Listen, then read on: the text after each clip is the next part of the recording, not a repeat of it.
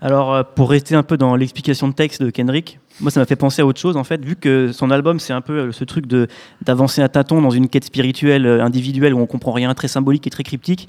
En fait, ça m'a fait penser à la saison 2 de The Leftovers, où euh, il arrive un peu la même chose à- au personnage joué par Justin Theroux. Et, et les gens qui ne connaissent pas Kendrick vont vraiment croire que c'est chiant. hein, Kendrick. Ah non, mais c'est génial, The Leftovers.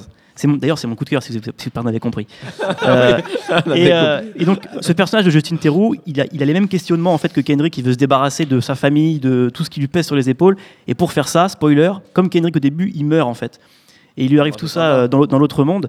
Et en fait, ce qui, là où j'ai fait le parallèle, c'est qu'à un moment, il, arrive un il lui arrive un truc un peu surréaliste où il se met à chanter avec un orchestre derrière en fait. Et ça m'a fait penser à ce qui arrive à Kendrick quand il y a U2 qui arrive pour une espèce de petit couplet et qui arrive derrière comme ça, Et comme un cheveu sur la soupe plus, et qui les interrompt. Ouais, c'est pareil. Donc euh, voilà, il y a un parallèle à faire. Donc il faut voir The Leftovers. La saison 3 vient de commencer, c'est génial. Très bien.